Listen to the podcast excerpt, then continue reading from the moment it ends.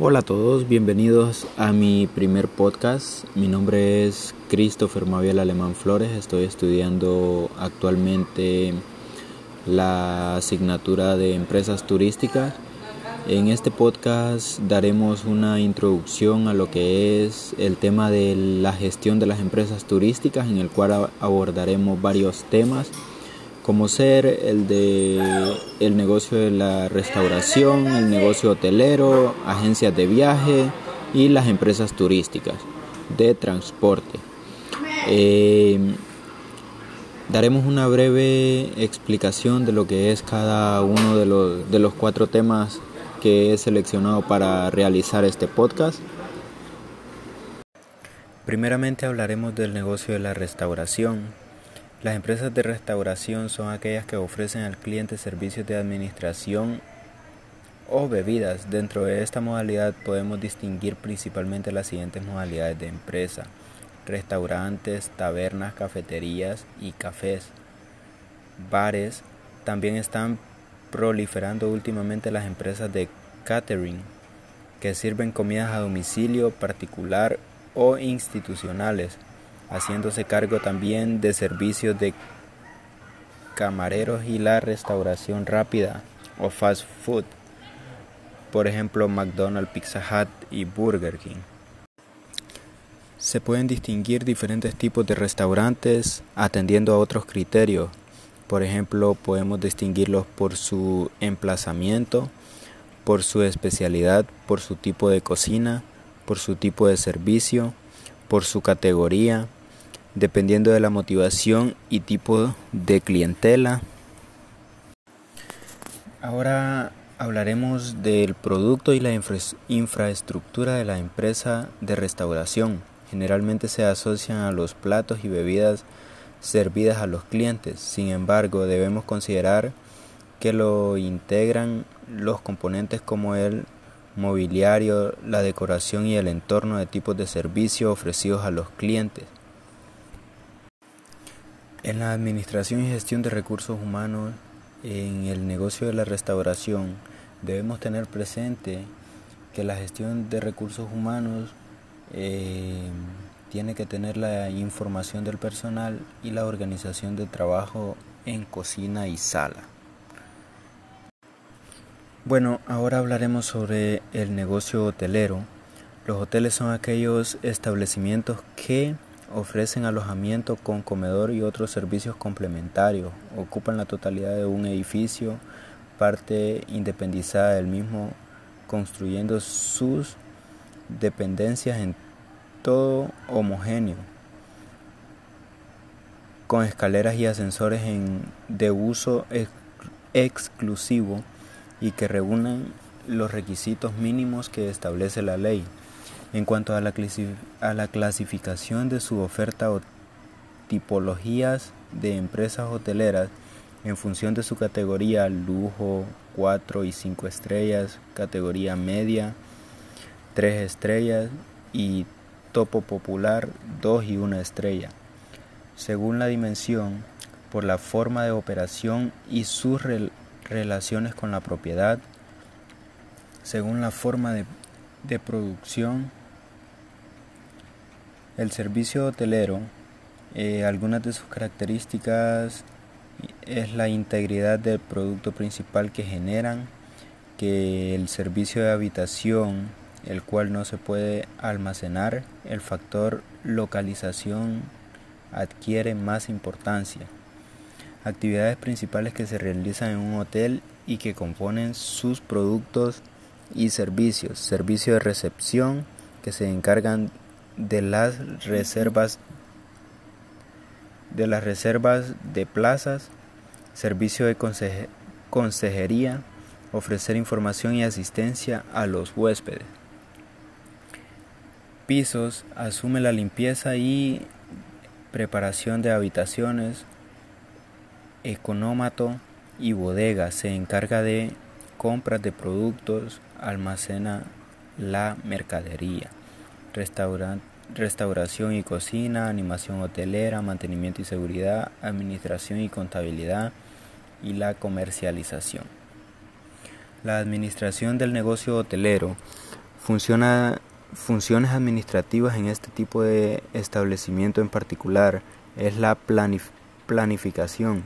Dos fines principales son ofrecer al cliente la mejor asistencia posible y obtener la máxima rentabilidad económica.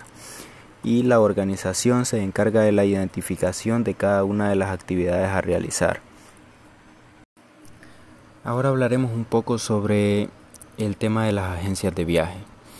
Eh, son empresas constituidas en forma de sociedad mercantil, anónima o limitada, que en posesión de título licencia correspondiente se dedican profesional y, comercial, y comercialmente eh, en exclusividad al servicio de actividades de mediación y organización de servicios turísticos.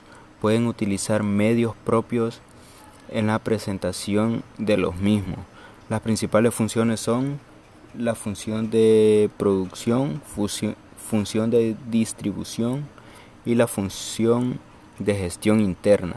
Se pueden distinguir distintas modalidades de agencias de viaje, ya pueden ser mayoristas, minoristas o detallistas, mayoristas, minoristas, agencias de viaje respectivas o incoming, agencias de viaje emisoras o outgoing o agencias de viaje receptoras. Eh, las funciones de las agencias de viajes eh, son la agencia de viaje eh, o empresas que se dedican a las actividades de asesoramiento. La función asesora consiste en informar al cliente. La función productora se encarga de diseñar, organizar y operar viajes. Las fases a seguir, eh, la programación y realización de un paquete turístico es el diseño del paquete turístico, la investigación del mercado, la confección del producto, la cotización del producto, la elaboración de folleto, promoción y distribución, la realización del viaje, la liquidación del viaje y el control de calidad de fase de revisión de todo el producto. Los subsistemas de, los, de, las agencias, de las agencias de son áreas técnicas de producción, áreas comerciales, áreas de venta, áreas de administración y financiera y áreas auxiliares. Por último hablaremos un poco sobre las empresas de transporte. El transporte aéreo, las compañías aéreas las podemos clasificar en base a, distintas, a distintos criterios, entre los que destacamos según el recorrido que realicen compañías de primero, segundo y tercer nivel, regular y no regulares, Regulares son aquellas que realizan vuelos comerciales con horarios fijos. No regulares son aquellas que no están sometidas a un horario. Independientemente del tipo de compañía, las tarifas aéreas deben pagarse en la moneda local del país donde se compra el boleto.